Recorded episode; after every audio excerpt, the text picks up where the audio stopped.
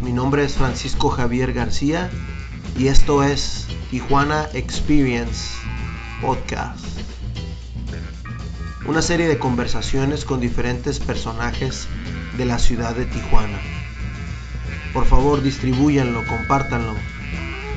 Tijuana Experience de Podcast.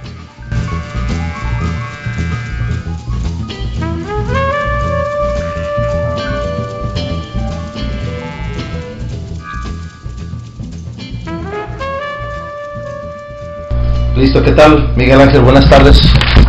Hola, ¿qué tal? ¿Cómo estás? Muy bien, muy bien, ¿y tú? Excelente aquí, este, ¿cómo te puedo decir? Participando de la contingencia. exacto, exacto. Oye, pues muchas gracias por aceptar la, la, la invitación a este podcast, a ver cómo nos sale y primera vez que vamos a subir un video, a ver cómo nos sale Bien. también. Bueno, espero ser fotogénico. Perfecto, platícanos un poco, o profundo como tú quieras, ¿quién es Miguel Ángel? Bueno, Miguel Ángel, eh, No me salir con que el, el artista, ¿eh? Miguel Ángel Íñiguez. ¿quién es, eh, ¿quién es Miguel Ángel? Bueno, Miguel Ángel es el artista, pero que radica en Tijuana. Este es, es un profesionista de las artes, eh, tanto como profesor de artes como como ejecutante de las artes. Perfecto, perfecto. ¿Qué más nos puedes platicar un poquito? Platícanos un- algo más. Mira, por ejemplo, te puedo decir que ah, Miguel Ángel, eh, el nombre me lo puso mi papá. ¿Sabes por qué te pusieron Miguel Ángel o? Pues sí, yo pregunté porque obviamente cuando fui a- cuando entré a la escuela de arte me dijeron que tenía nombre de un artista del Sí. Renacimiento, ¿no? Entonces me dijeron que para empezar tenía que saber de dónde venía mi nombre, Exacto. entonces pregunté que, que a mi mamá que quién había puesto quién me había puesto el nombre y resultó que dijo, "No, pues te lo puso tu papá." Pregúntale a él. Entonces le pregunté y me dice, "En realidad yo quería que te llamaras Julio César o Ramsés o Alejandro, ¿no? Acá más imperial Sí, la que onda. quería un nombre fuerte para ti, era mi- iba a ser mi primer hijo, entonces yo quería que tuviera un nombre fuerte, ¿no? Como el, un- el nombre de, Un de- emperador. de un emperador del mundo en su tiempo, ¿no? Claro. Cada uno. Entonces, platicando eso con, con, con su amigo, con un amigo que tenía que era era de un grupo de música y, y este y el amigo le dijo, no, dijo, ponle algo más artístico, ¿no? Entonces dijo, bueno, pero pues como qué? Dice, ¿por qué no le pones como el como el pintor de la como el pintor de la Mona Lisa? Entonces dijo, ah, ¿cómo se llama? ¿Miguel Ángel? Ándale, pues Miguel Ángel se va a llamar. Entonces, Entonces traes, traes tu, tu pasado, tu background viene de- pues, desde ahí, ¿no? El problema es que este, Miguel Ángel no pintó, no pintó la Mona Lisa. Exacto. Leonardo. Fue Leonardo. Entonces, igual me debería haber llamado Leonardo. estudiar un poquito más de Puedes ponerte como seudónimo o algo. Leonardo. Leonardo. Platícanos, ¿qué, qué estudiaste, Miguel Ángel? Ah, yo siempre he estudiado artes plásticas. Ok. Entonces, eh, ya sea de manera autodidacta, la, los primeros 16 años de mi vida fueron autodidactas, así empíricos realmente. Y posteriormente entré a la escuela, a los talleres de la Casa de la Cultura. Y, y después de 4 o 5 años, eh, logré que me dieran un empleo como maestro de artes plásticas para niños. Ahí mismo, en la Casa de la Cultura. ahí mismo en la Casa de la Cultura. Y al, al cabo de 3 años entré a la universidad a estudiar la carrera de artes plásticas. Fui, ¿Fue una de las ah, primeras generaciones o cuánto tiempo tiene la OABC con ese tipo de carrera? Ahorita ya es facultad de artes. Ok. Pero, Pero cuando tú estudiaste. cuando yo estudié era la- se acaba de abrir, yo Ajá. fui, la- yo fui el participante de la segunda generación. Ok. Así que eh, básicamente eh, fueron construidos la escuela en base a A lo que vayan- a lo- vayan experimentando, ¿no? surgiendo, ¿no? Sí. ¿Cómo fueron tus, tus primeros días ahí de estudiante ya de artes plásticas? Ah, pues siempre han sido muy intensos desde que comencé, desde que tomé la decisión de, de estudiar artes. am, fue como dedicarme 100% a ello. Entonces, ya sea por una necesidad eh, personal, pero también como intuyendo que, que era lo que a lo que yo me quería dedicar, ¿no? Era lo que yo quería quería vivir a del arte, de, de trabajar en el arte, ¿no? Entonces, ¿Cómo es que decides inclinarte por, por Pues- la artisteada? pues mira, te decir que mi decisión hacia hacia dedicarme a eso fue a los tres años. Yo vi que una tía estaba escribiendo algo con un objeto, bueno, estaba moviendo un objeto Ajá. y cuando yo levanté la, la cabeza para ver sobre la mesa, yo vi que del objeto salía una línea y eso me despertó. Y mi pensamiento fue súper claro, así de, yo quiero hacer eso siempre. Yo no sé si era, si realmente era arte Ajá. o era tal vez escribir o hacer algo Caligrafía. así, pero, pero de- desde entonces yo he estado consciente de, de mi vida, pues, ¿no? Ok. Es decir, em- me acuerdo esa vez que, que vi eso y volteé a ver el cuarto y a la gente y, y ya, ya sabía quién estaba ahí y de ahí en adelante todos mis días han sido así. Ok. Una vez que empiezas a estudiar ahí, ¿cómo fue tu desarrollo como estudiante? Eh, ¿Qué te pareció lo que fue el procedimiento o el proceso de tu, de tu vida estudiantil? ¿Te refieres a la universidad A la o al- universidad. al, No, en la universidad. Ah, bueno, te puedo contar un poquito antes Ok. que algo que, que me movió muchísimo fue cuando entré a los talleres, mi primer día, el maestro nos estaba dando un sermón ¿no? de, de, de lo difícil que era estudiar esa, esa, esa área ¿no? de conocimiento y nos dijo, no piensen que, que ni en cinco años van a, van a lograr algo, ¿no? Es más, ni siquiera en 10, tal vez ni en 15. Y cuando dijo eso, a mí se me vino el tiempo encima, ¿no? Claro. Y le, le dije, profesor, a mí se me hace demasiado, se me hace demasiado tiempo, pues, ¿no? Le dije, yo por lo menos en un año yo quiero estar haciendo algo. Y me dijo, pues suerte, ¿no? Suerte. Y entonces yo dije, ah, sí, pues le voy a demostrar que sí, que sí puedo, ¿no? Sí, te- estabas optimista. Y bueno, al final de cuentas ya han pasado 25 años de eso, ¿no? Y sigue uno en eso, o sea, tenía razón, ¿sabes? Claro. No quiere decir que, que nada de lo que se vaya produciendo no te- tenga el mínimo valor, ¿no? Sino que realmente em, uno nunca deja de aprender, pues, ¿no? Entonces, si uno tiene como el ímpetu de, de, de ser, de tratar de ser lo mejor que pueda hacer, pues eso, ese proceso nunca termina. Ok, cuando tú decides eh, entrar a la carrera de artes plásticas, ¿tenías alguna preferencia por alguno de las técnicas o artes? ¿O te gustaba más la pintura? ¿Te gustaba más la escultura? ¿Tenías algo de conocimiento o era simplemente dibujo lo que desarrollabas? Hablas de unos talleres, pero eran también ya talleres de artes plásticas, ya tenías un conocimiento general. Pues sí, cuando yo entré a la universidad yo ya vivía del arte. Ok, Entonces, ah, mi decisión de entrar a la universidad fue por profesionalizarme. ok, ¿no? Aunque yo ya vivía de eso y de todas maneras ya tenía como un esquema eh, de aprendizaje y de enseñanza, ¿no? También porque estaba trabajando dando clases. ok. Entonces, Eso sí yo no lo sabía. ¿Cómo, ¿Cómo fue para ti entonces, hasta cierto punto, a veces, tener esa, esa comunicación con un maestro, con, con ciertos maestros que te van a, hasta cierto punto, dirigir, cuando tú ya traes un background a lo mejor hasta más avanzado que ellos? pues siempre fue un problema.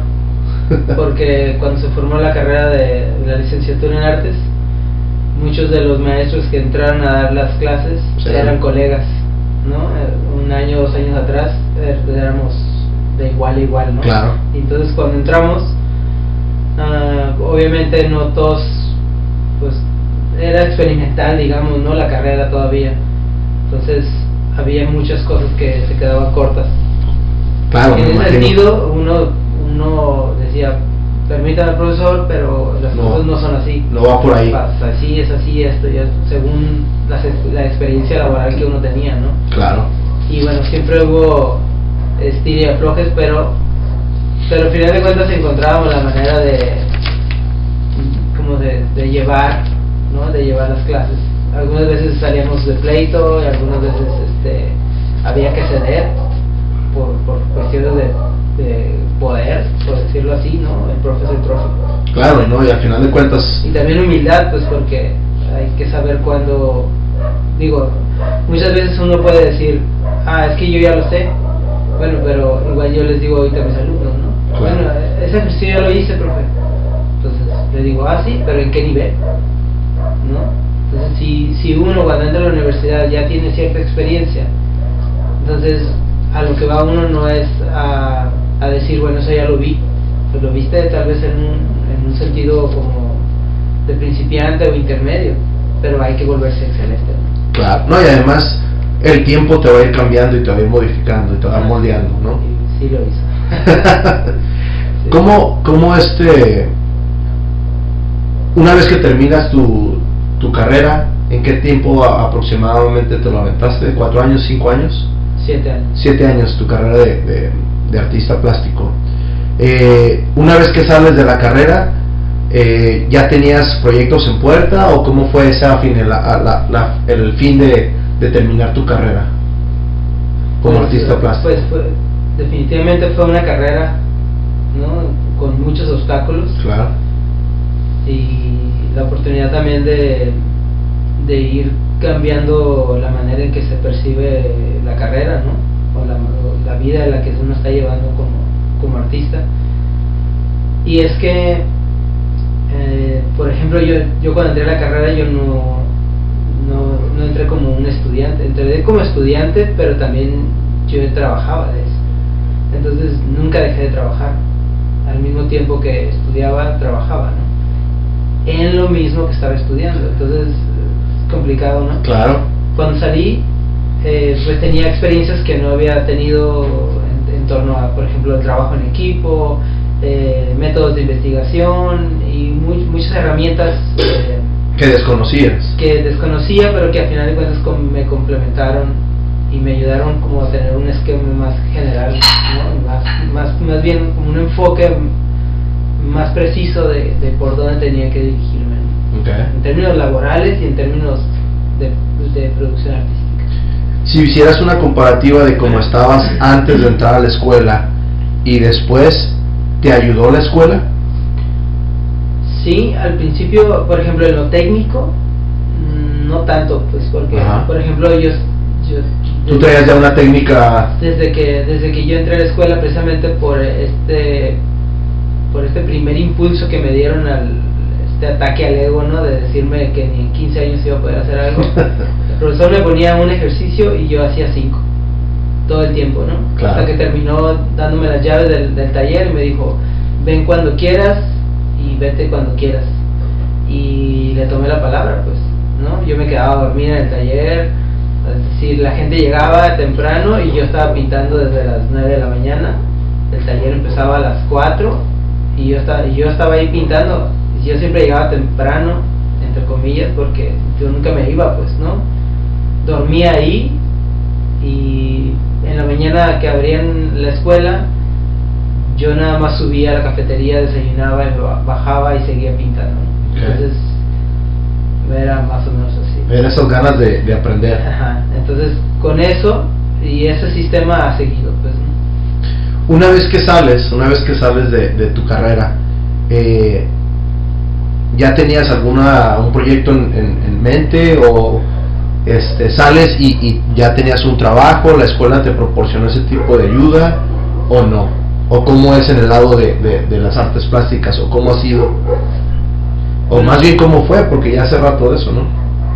Sí, yo, yo egresé hace 10 años aproximadamente y pues no, la escuela nunca no ha tenido una bolsa de trabajo propiamente dicha. Hasta ahorita que ya es como otro esquema, que ya es una facultad, Claro. creo que ya hay una, una o dos maneras ahí de, Que te pueda ir apoyando, ¿no? sí, de, de decirte, oye, hay, hay ese trabajo, hay este empleo, o no sé, hay este proyecto, o así, ¿no? En general, te digo, yo ya venía produciendo, así que eh, básicamente fue eh, continuar produciendo y a la par de, de dar clases. Igual para mí fue muy significativo darme cuenta que eh, todo lo que uno aprende, eh, si lo enseña, es, se vuelve, se vuelve, ¿cómo te puedo decir? Inolvidable. Entonces, de esa manera puedes asimilar de una, de una forma mucho más compleja y más rica si lo tratas de transmitir. ¿no? Entonces, si encuentras la manera de aprender a cómo transmitir lo que vas aprendiendo, además de que nunca se te va a olvidar, eh, vas a tener como, ¿cómo te decir? Otras percepciones acerca del mismo trabajo. ¿no? Ok. Una vez que ya sales de la escuela, ¿tenías alguna dirección? ¿Ya tenías tú, ah, me voy a dedicar a esto? O no, no, le voy a dar por este lado porque he visto que hay lado académico o te puedes ir por el lado institucional, te puedes ir por el freelance. ¿Ya, ya sabías tú, "Hey, voy a darle por esta dirección? ¿O saliste? Cuando, cuando estaba a punto de salir de la carrera, tenía. mm, Hubo un proyecto que surgió a través de, de una clase que se llamaba Geometría Empresarial. Y la carrera, bueno, la, la clase consistía en, en el estudio de las, de las formas geométricas, cómo se vinculan a la empresarialidad. Lo cual todos eran 15 puntos lo que ofrecía esa materia, cuando todos ofrecen 5, 4, 6, ¿no? Entonces que te ofrezcan 15 puntos, pues te das cuenta que todas las carreras fueron, Ahí. curiosamente necesitábamos, se necesitaba de todas las áreas del conocimiento para, para sacar adelante la clase. Cuando dices puntos te refieres a los créditos de la... A los créditos Ah, de la ok. materia. Ok. Entonces, durante esa clase surgió un problema que al final de cuentas necesitaban uno de los elementos esenciales para crear un proyecto empresarial Claro. era la figura del artista. Entonces había cinco artistas dentro de esa clase y al final de cuentas se formaron equipos multidisciplinarios y entre ellos tenía que haber un artista Ok. porque entre todos podían generar una idea en torno a un negocio, pero el artista era el que iba a ser, iba, iba- era el que iba a presentar los fundamentos para que ese proyecto se diera. ¿no? Entonces de ahí surgió como un proyecto que se llama o que se llamó Colectivo Wardrobe, que al final de cuentas era repensar como estas prácticas de pintura y escultura, pero ligadas a, a la funcionalidad de, por ejemplo, a, ¿cómo te puedo decir? Le llamamos arte funcional, pero eh, en términos de lo, de lo estético era ropa. Pero esa, esa ropa, a final de cuentas, es- es- era pintura sobre tela.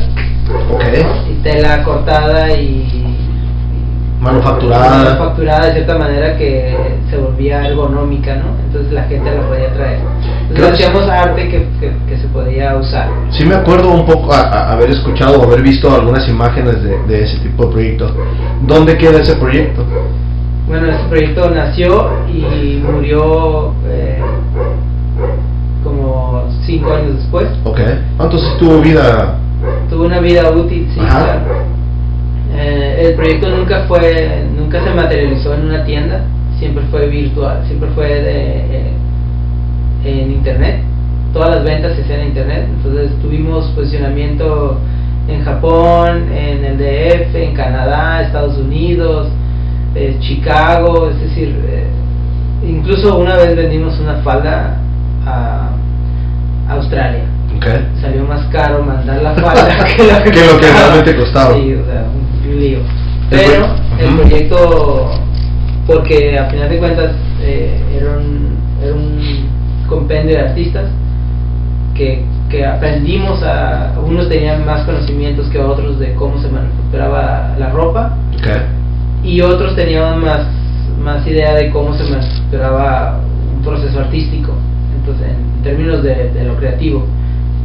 Entonces fuimos aprendiendo a la par, ellos, unos se iban aprendiendo del proceso creativo para desarrollar este, ideas y, no sé, el arte en sí, y otros íbamos aprendiendo cómo se manufacturaba esa, la- una vez hecho ese producto. ¿no? No, y como dices, ¿no? Uno sigue aprendiendo. A lo mejor ahí te dedicabas más al lado de, de la producción, del lado de diseño, y alguien más se, se dedicaba a lo de los envíos y la, el marketing y todo eso, ¿no? Sí. Lo importante es ser colectivo. Sí. Ok.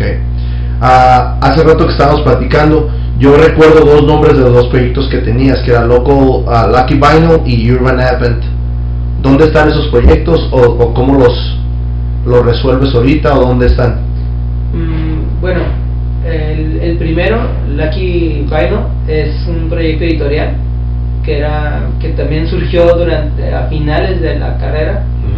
Eh, hubo una dificultad ahí con el trabajo entre el trabajo y, y las clases que a final de cuentas me llevaron a, a salirme del trabajo un tiempo porque no coincidieron los horarios entonces de todas maneras tenía que buscar la manera de, de subsidiar la escuela y la vida no entonces Claro.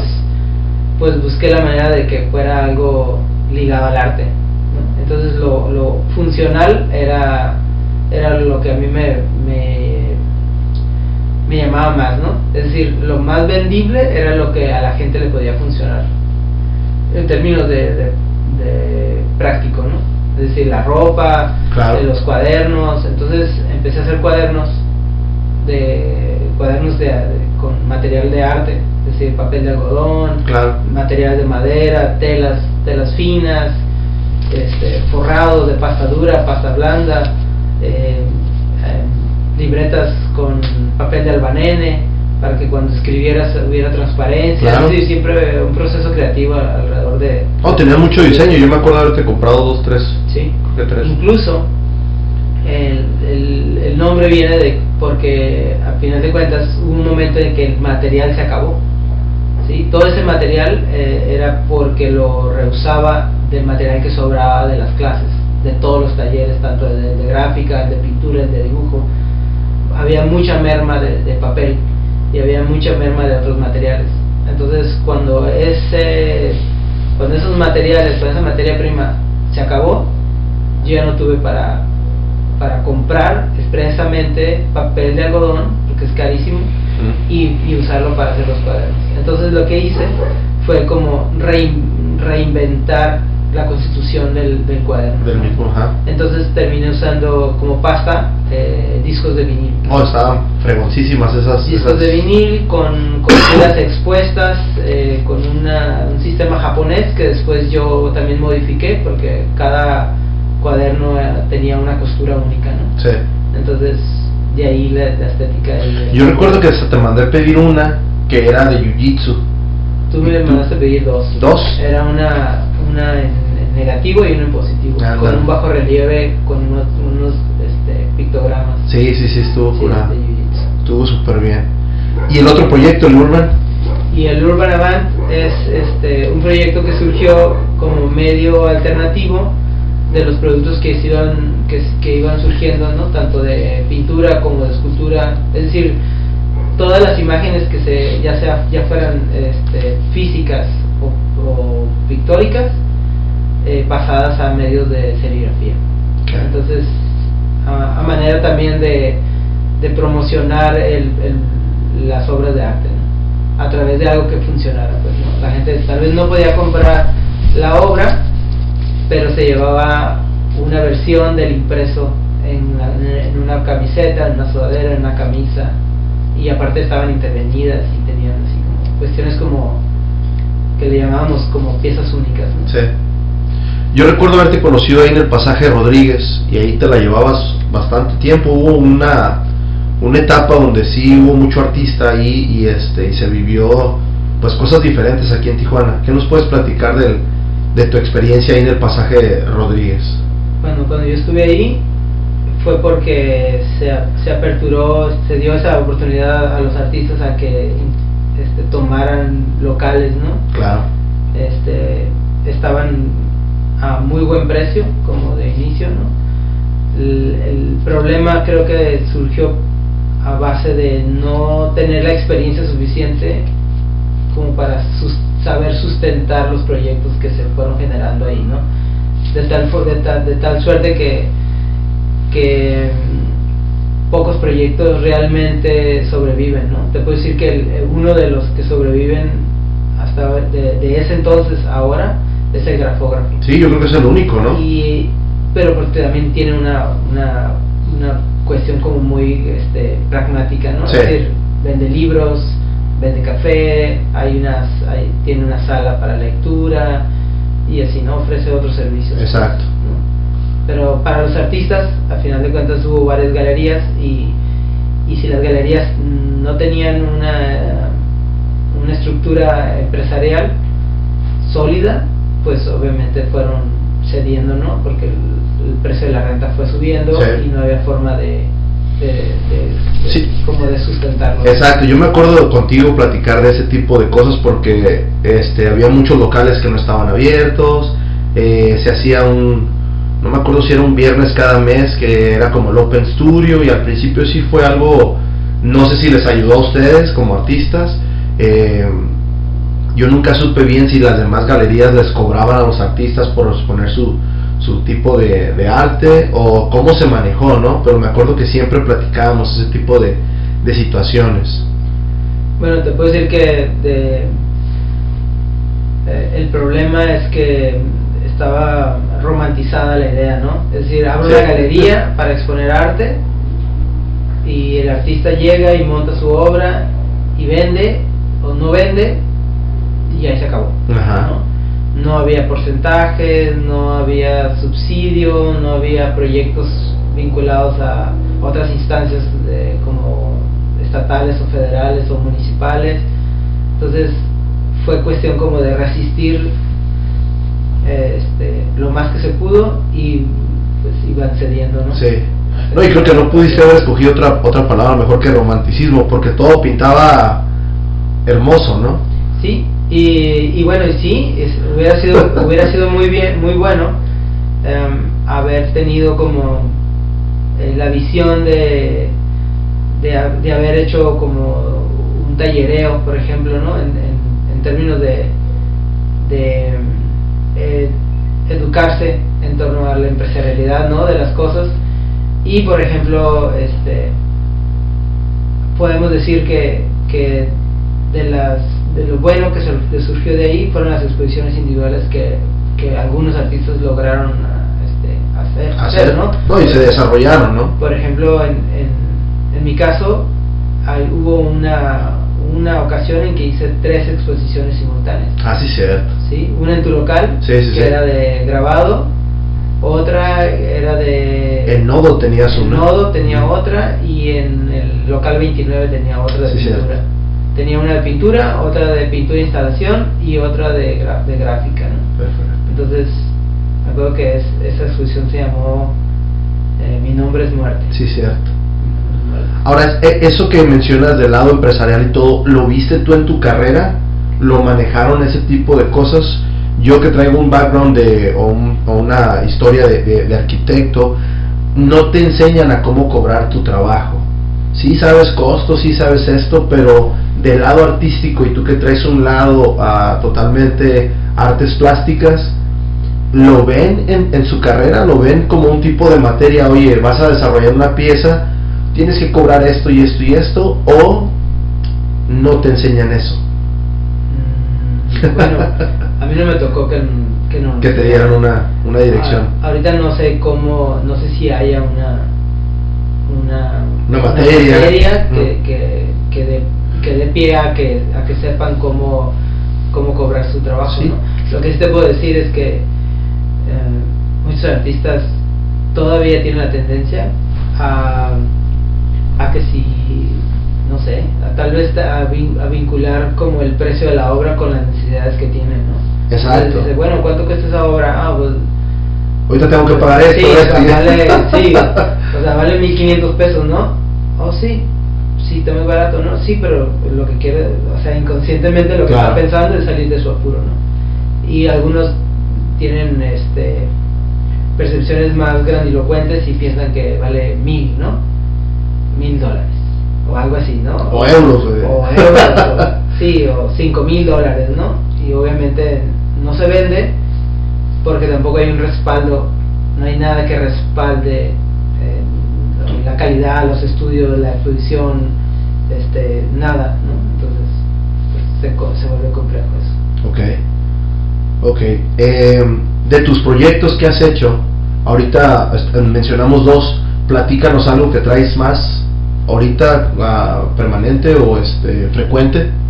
Pues mira, ah, te puedo decir que, bueno, hace alrededor del, ¿qué será? Del 2013, alrededor del 2013 que salí de la carrera, eh, empecé a dar clases de grabado en la, en la, en la Ibero. Y posteriormente pasé a, a la Casa de la Cultura. Regresaste a dar clases de Regresé a, Casa de Cultura, pero ya con el proyecto de grabado, eh, artes plásticas que ya tenía para niños y incorporé también técnicas de dibujo. ¿no? Eh, pero, por ejemplo, desde el 2000, desde el 2002, yo estuve estudiando en talleres eh, grabado. Hubo un tiempo, en ese tiempo hubo un auge, hubo mucho subsidio hacia, hacia la gráfica, entonces eh, ap- aproveché todo ese tiempo para, para estudiar la mayor cantidad de técnicas. Y por cuestiones de la universidad pues no la seguí desarrollando no la seguí la seguí ejerciendo pero hacía cuentagotas como una, un, un ejercicio más hasta que ya empecé a dar clases entonces Te revuelves a encontrar con. me volví a reencontrar pero también vi que era, un- era una materia un área que, que ya no se estaba se Explorar. había, se, había, se había apagado completamente, Ok. ¿no? Después de que había tenido un, un buen auge. Mm. Entonces quise, quise mantener viva esa tradición de la gráfica, ¿no? Que de repente ya estaba nula acá en, en- en el norte. Ok. Cuando mencionas el norte me acuerdo de unas historias o unas pláticas tuyas que habías ido al sur de México, donde aprendiste la técnica, creo que en alguna parte de allá. O... Bueno, hubo, hubo varios viajes que Ok. realicé, por ejemplo, uno de ellos fue este, Oaxaca. Oaxaca, creo que Oaxaca sí. es- eh, estudié en un taller de litografía. Ujú. En Monterrey estudié en un taller de serigrafía y de grabado en linóleo. Ok. Em, posteriormente volví a Oaxaca, estudié un, un taller también de, de grabado en metal. Y bueno, ha sido así, ¿no? Todo. Casi la, la mayoría de los viajes que, que realizo son por estudios, ¿no? Sí, sí, siguen siendo viajes de aprendizaje. Sí, no, no voy a turistear. bueno, aprovechas también tus Sí, horas libres. Nada más. Ok, este, de todos tus proyectos que has hecho hasta hoy, platícanos uno de los mayores retos que has tenido con ellos. Sé que son variantes, sé que son diferentes todos, pero Pues mira, el, creo que como reto como tal, mm, no lo, no lo, yo no lo pondría de tal manera, porque al final de cuentas no ha sido pesado para mí vivir del arte. Tampoco te puedo decir que, ha sido fácil. que soy el, ajá, o que ni ha sido fácil, ni han sido las cosas regaladas, pero ah, ha sido un proceso de, de vida que del cual estoy muy agradecido, ¿no? Es decir, ha sido eh, muy enriquecedor y te puedo decir que tengo por lo menos media vida desde que decidí así conscientemente de no tener un empleo y dedicarme a, a- a mi producción y ahora que doy clases pues realmente es mi trabajo no digo hay un intercambio ahí de, dinero y eso, pero, pero no lo veo como un trabajo, ¿no? no lo veo como un empleo, es un trabajo que hay que hacer. ¿sí? Y que si uno puede hacerlo, lo hace. ¿no? Entonces, eh, el camino no, así, no, no es pesado en ese sentido, ¿no? al contrario, o sea, es, llega uno cansado a su casa, pero con una satisfacción enorme ¿no? y con ganas de, de, seguir. que sea mañana para seguir.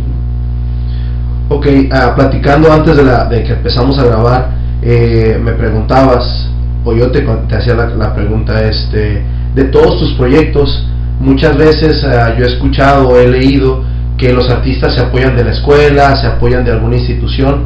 En tu caso, ¿te has apoyado, te has perfilado por ese tipo de ayuda o, o cómo, has sido tus, cómo has desarrollado tú tus proyectos? Bueno, mis proyectos están... Independientes. siempre han sido independientes. Bueno, alguna vez eh, solicité una beca al ICBC y la obtuve, lo cual tuve oportunidad de por un año estar este, subsidiado para realizar un proyecto específico de escultura. Okay. Y bueno, pues pasó el año y entregué, hice una exposición. la exposición se llamó Mox 51, era, eran, eran piezas este, como instalación total, se le llama. Es decir, había intervención de paredes, piso, techo. Era, era todo un flujo de, entre escultura y, y pintura. ¿no? Y bueno, a final de cuentas, sí, todos los proyectos han sido independientes. Yo lo veo más como un poquito al revés. No es, no es como que, pueden hacer las empresas eh, culturales por uno, sino más bien que uno puede hacer por las empresas culturales. ¿no? a final de cuentas es a través de los artistas y el arte que, producen que las instituciones están activas. ¿no? Entonces, esa es la aportación que uno hace más que que, me pueden dar ellos. ¿no? Ok. Ahora, una vez que te acercas, ¿sí te dan realmente una ayuda o es ir a dar las vueltas? Porque muchas veces, eh, tú lo mencionas, tienes diferentes actividades o, o te van incitando, hey, entrégame este tipo de, de proyectos por escrito, esto lo otro. ¿Se pierde mucho tiempo? ¿Por eso decides tú ser independiente o por qué decides ser independiente? Pues decido ser independiente porque siempre lo he sido. Okay. ¿Sabes? No, no, no. Nunca. Es decir, nadie me mantuvo desde, desde que tengo razón, ¿no? Entonces, tampoco. Nunca tuve necesidad de ver las cosas desde ese punto de vista, ¿no? De que alguien tenía que subsidiarme algo para que pudiera yo ejercerlo. Entonces, pero te puedo decir que en términos de los proyectos que las instituciones culturales este, eh, ofrecen, hay un requisito, hay una serie de requisitos y esos requisitos, eh, al final de cuentas, si los respetas, bueno, hay fases, ¿no? Okay. Quieres pasar a una segunda fase, o necesitas cumplir con ciertos requisitos, Entonces, eh, no es pérdida de tiempo, sino más bien es, lo tienes que ver más como una inversión. Claro. Es decir, igual igual pasa en arquitectura no puedes llegar y decir ah yo yo me lo aviento no o sea tienes que poner un anteproyecto tienes que hacer este este imágenes planos presupuestos, etcétera. claro. Entonces todo eso es inversión. Okay no y por lo regular ahorita que lo mencionas en arquitectura es por medio de concursos no y tienen unas bases y necesitas como tú lo, lo mencionaste tener ciertos requisitos para tú poder al principio calificar y ya después vas como una etapa, un tipo de etapa de eliminatoria y, jueces y todo diferente. Vámonos por un ladito, por el lado de, tu docencia. Nos platicaste que empezaste a dar clases en la Casa de la Cultura, te metes a, a estudiar este, artes plásticas, tomas un pequeño descanso y regresas otra vez a dar clases en la Casa de la Cultura. Platícanos cómo ha sido ese regreso, cómo ves tú ahorita a tus estudiantes. Pues te puedo decir que, por ejemplo, el receso no, el receso fue en la Casa de la Cultura, pero no, pero no fue un receso realmente, pues porque seguiste dando clases en Ibero y sí, durante la universidad eh, di clases en la penitenciaría para menores, di clases en, en la Ibero, di clases en el CUT, este y posteriormente ya di clases en talleres independientes. Este, Asesorías y... Sí, clases y asesorías. Y posteriormente ya entré otra vez a la Casa de la Cultura. Curiosamente, eh, yo no fui a, a pedir el trabajo, me lo, Te buscaron. me, ajá, me lo pidieron, pero específicamente me pidieron que si podía dar el taller de gráfica. Entonces vi la oportunidad de, de aportar hacia esa área de conocimiento y, y mantenerla. Entonces, bien. desde entonces este, estamos con el taller de, de gráfica en, en la Casa de la Cultura. Ok. Eh, ¿Das pura gráfica o cuáles son el tipo de clases que das? ¿Y qué tipo, a, a qué diferentes edades das o cómo son las clases? Bueno, hay una materia que se llama Artes Plásticas Infantil. Ujú. Artes Plásticas Infantil se refiere a técnicas de dibujo, pintura y modelado en plastilina, primordialmente. ¿no? Aunque también algunas veces vemos eh, barro. Una vez que ya dominaron este, los principios del manejo de la plastilina, pasamos a, a algo un poquito más complejo. ¿no? Perfecto. Este, está el taller de grabado que, que abarca este, grabado en linóleo, grabado en metal, grabado en madera, eh, grabado en acrílico, em, ¿qué otro? Ah, grabado en, en metal pero con ácido, ¿sí? Que, que Son diferentes el técnicas, Grabado, en- el grabado sin ácido se le llama intaglio. Entonces, tenemos toda esa variedad y adjunto a las clases, por ejemplo, tenemos las técnicas de grabado son unas y las técnicas de impresión, es decir, las técnicas que después de haber grabado un- en una placa hay que, hay que, hay que desarrollar como en términos de color, de composición y de otras cosas, ¿no? Perfecto. Y luego, a la par de eso, también está ligado el- el- los- el- la materia de encuadernación, pues porque a final de cuentas, si tú produces una serie de grabados, lo que quieres es también que tengan un contenedor, ¿no? que le llamamos carpetas. Ok. Entonces, la composición de la carpeta va a depender del proyecto de grabado. Este tipo de clases son por cursos, ya sea curso de verano, curso otoño, Sí, primavera o de primavera y Invierno. invierno. El de verano es un, es un taller corto, de un mes y medio. Que es Pero intensivo, taller- ¿no? Es intensivo, sí. Ok. Y también es como, como de como para que también las personas que van al, al taller se den una idea de qué es lo que... Como un intro a, la- a los demás Sí, a, a las otras dos, a las dos, a, a las otras dos este, temporadas. temporadas. ok. Eh, trabajando ahí en esa institución que tiene años eh, y es una una meca para mucha gente ahí en el, el lado artístico y el lado plástico. eh, ¿Qué significa para ti crecer aquí en Tijuana? Híjole, pues es, ah, es un poco como hacerse a la forma, ¿no? ¿Hacerte amorfo? Hacerme, sí, múltiple. ¿no? Puedo decir eh, múltiple o por ejemplo como, como en términos de grabado yo le llamo este modular, ¿no? Ok. Es Sí, ahorita me platicabas más o menos. tener, decir, eh, no tener una forma definida, ¿no? Hacerse de, de, de muchas formas, de muchos este, contenidos, de, de muchos materiales, ¿no? Todos pareciera que no, no tenían ninguna referencia entre uno y otro, y sin embargo ves la manera en que dialoguen, ¿no? Entonces, eh, ha sido ha sido muy enriquecedor estar aquí en Tijuana, sobre todo cuando uno viaja, se da Claro. cuenta de las diferencias, ¿no? De cómo, de cómo en otros en otras ciudades la gente se constituye de otra manera, ¿no? Y también mucho de, de este enriquecimiento ha sido porque también muchos maestros vienen a Tijuana a ofrecer su, su conocimiento. Entonces, tanto desde tanto desde Sudamérica hasta hasta el norte de Estados Unidos, este ha habido mucha afluencia de maestros, ¿no? Sí, es un punto que llama mu- mucho la atención, Tijuana, ¿no? Sí. Eh, platícanos un poquito sobre tus proyectos en puerta. ¿Qué tipo de proyectos tienes? ¿Tienes algo en puerta ahorita que vas a estás produciendo o que estás haciendo? Eh, pues ahorita estoy básicamente enfocado en la gráfica.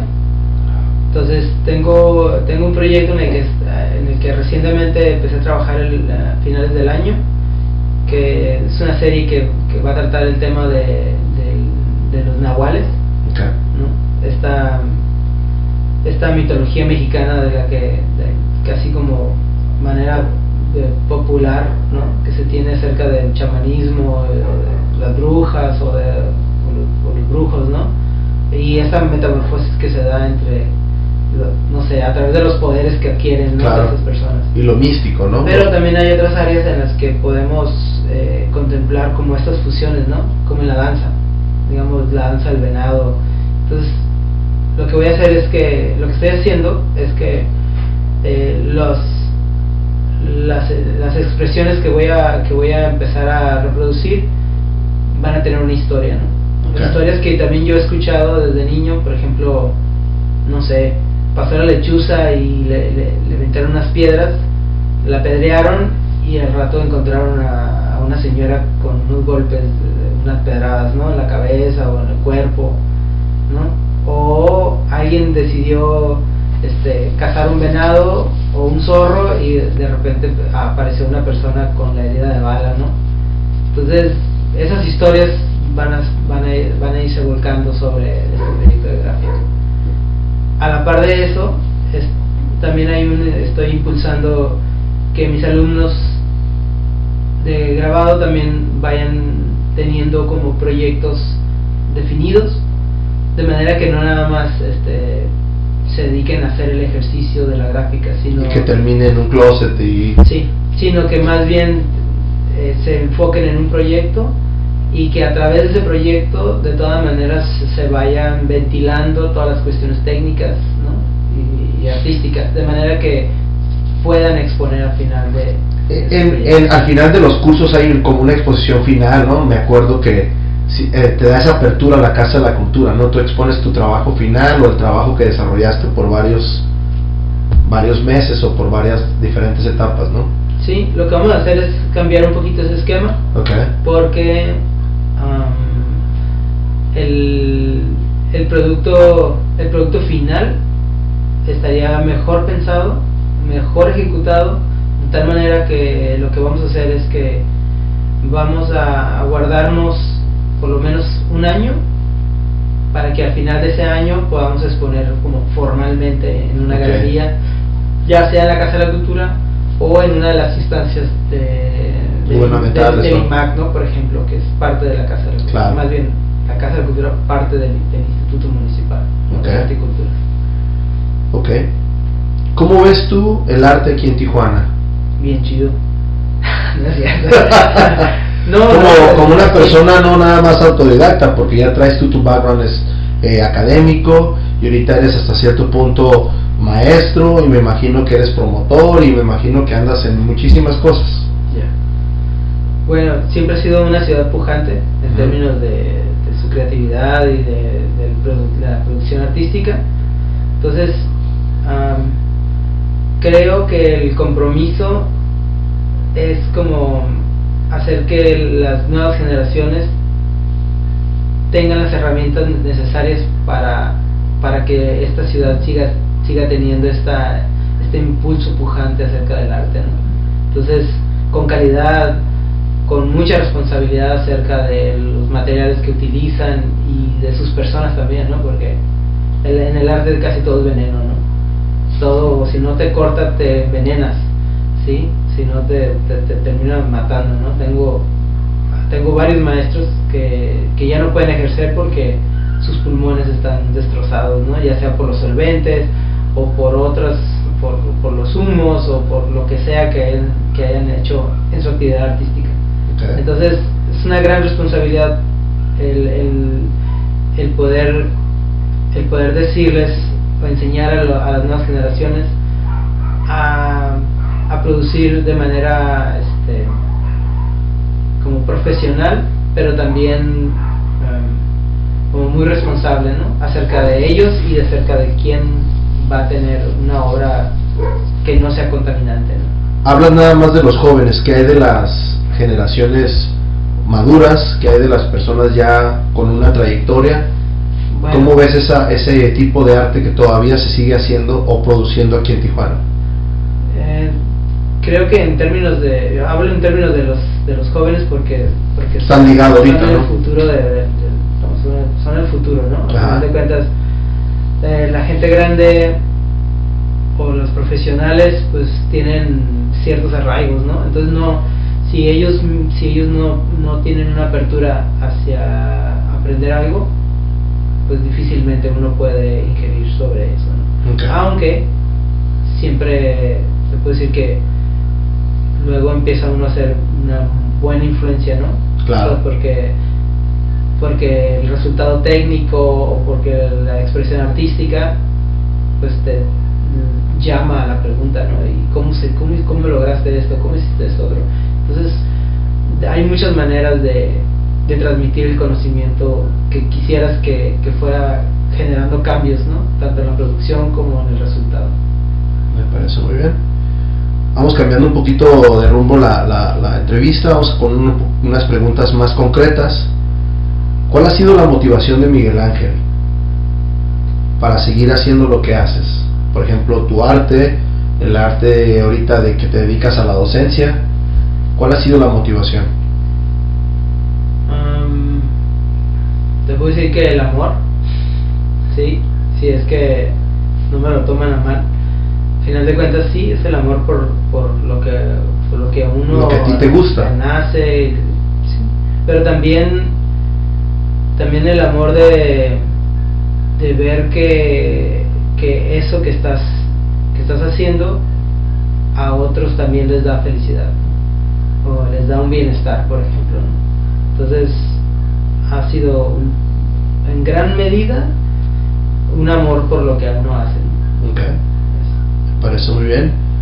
Mencióname tres personas que son importantes en tu vida, ya sea artísticamente, en los que se, es, es, eh, la docencia, en la carrera de Miguel Ángel como artista. Bueno, un referente muy importante, me parece que, que a final de cuentas fue Felipe Ehrenberg, que ya no está con nosotros. Eh, otro maestro, este, Carlos Serpa, venezolano, que, mm, que igual este, ya ahorita está radicando en México. ¿En la Y- Ciudad de México? Ajá, y del cual este, aprendimos muchísimo, o sea, vino alrededor de, en un, en un lapso de tiempo como de 10 años, muchísimas veces, impartió muchísimas materias, de, de tal manera que, digamos que nos formó a muchos artistas, ¿no? Para, estar haciendo nuestro trabajo como lo estamos haciendo ahorita. Eh, ¿y ¿Quién más? Te puedo decir que eh, en términos personales, pues mi mamá, ¿no? Que mi mamá siempre, mi mamá es una guerrera, así que... mm, Ahí estuvo apoyándote. Sí, en- no te puedo decir que en el arte y eso, eso siempre ha sido como una historia personal, pero en términos de cómo me formé en los primeros años de mi vida, ha sido fundamental para todo lo que... Lo que has, exacto, Sí. lo que has desarrollado. ¿Dónde te ves, Miguel Ángel, en cinco años? Ah, fíjate que no- desde hace mucho tiempo no hago eso, No piensas en el futuro, no. pienso en el ahora. en el ahora. pienso en el ahora y, y lo que hago lo, lo procuro hacerlo con la mayor intensidad posible, ¿no? Es decir, con, las, con la mejor actitud que puedo tener y, y, y, con- y que enfo- enfocado totalmente en el hoy. Ok. Vamos terminando esta entrevista. Eh, despídete o danos un consejo a las nuevas generaciones o a las, a las viejas generaciones. Un consejo, alguna, Um, alguna mención que tú quieras dejar. Bueno, a mí mm, me parece como muy importante el, tener una, una apertura hacia las nuevas formas, este, hacia lo- las, las cosas que vamos descubriendo ¿no? en el camino y, y bueno, que, que estoy a sus órdenes para cualquier este, asesoría en lo que yo pudiera ayudar, tanto jóvenes como viejos. Entonces, mucha gente ya lo, lo ve conoce. en la práctica, ¿no? Pero, pero lo reitero abiertamente, pues eh, cualquier pregunta que tenga cualquier persona este, y que pueda Aportar algo. aportar o solucionar, pues con todo gusto, ¿no? Perfecto. Es- no sé, no, no tengo, precisamente porque eh, vivo en el ahora, no, no necesariamente tengo algo que decir para el futuro, ¿no? Nada más que, que hagan las cosas que les hacen felices. Perfecto. Muchísimas gracias, Miguel Ángel, por tu tiempo. Gracias, gracias.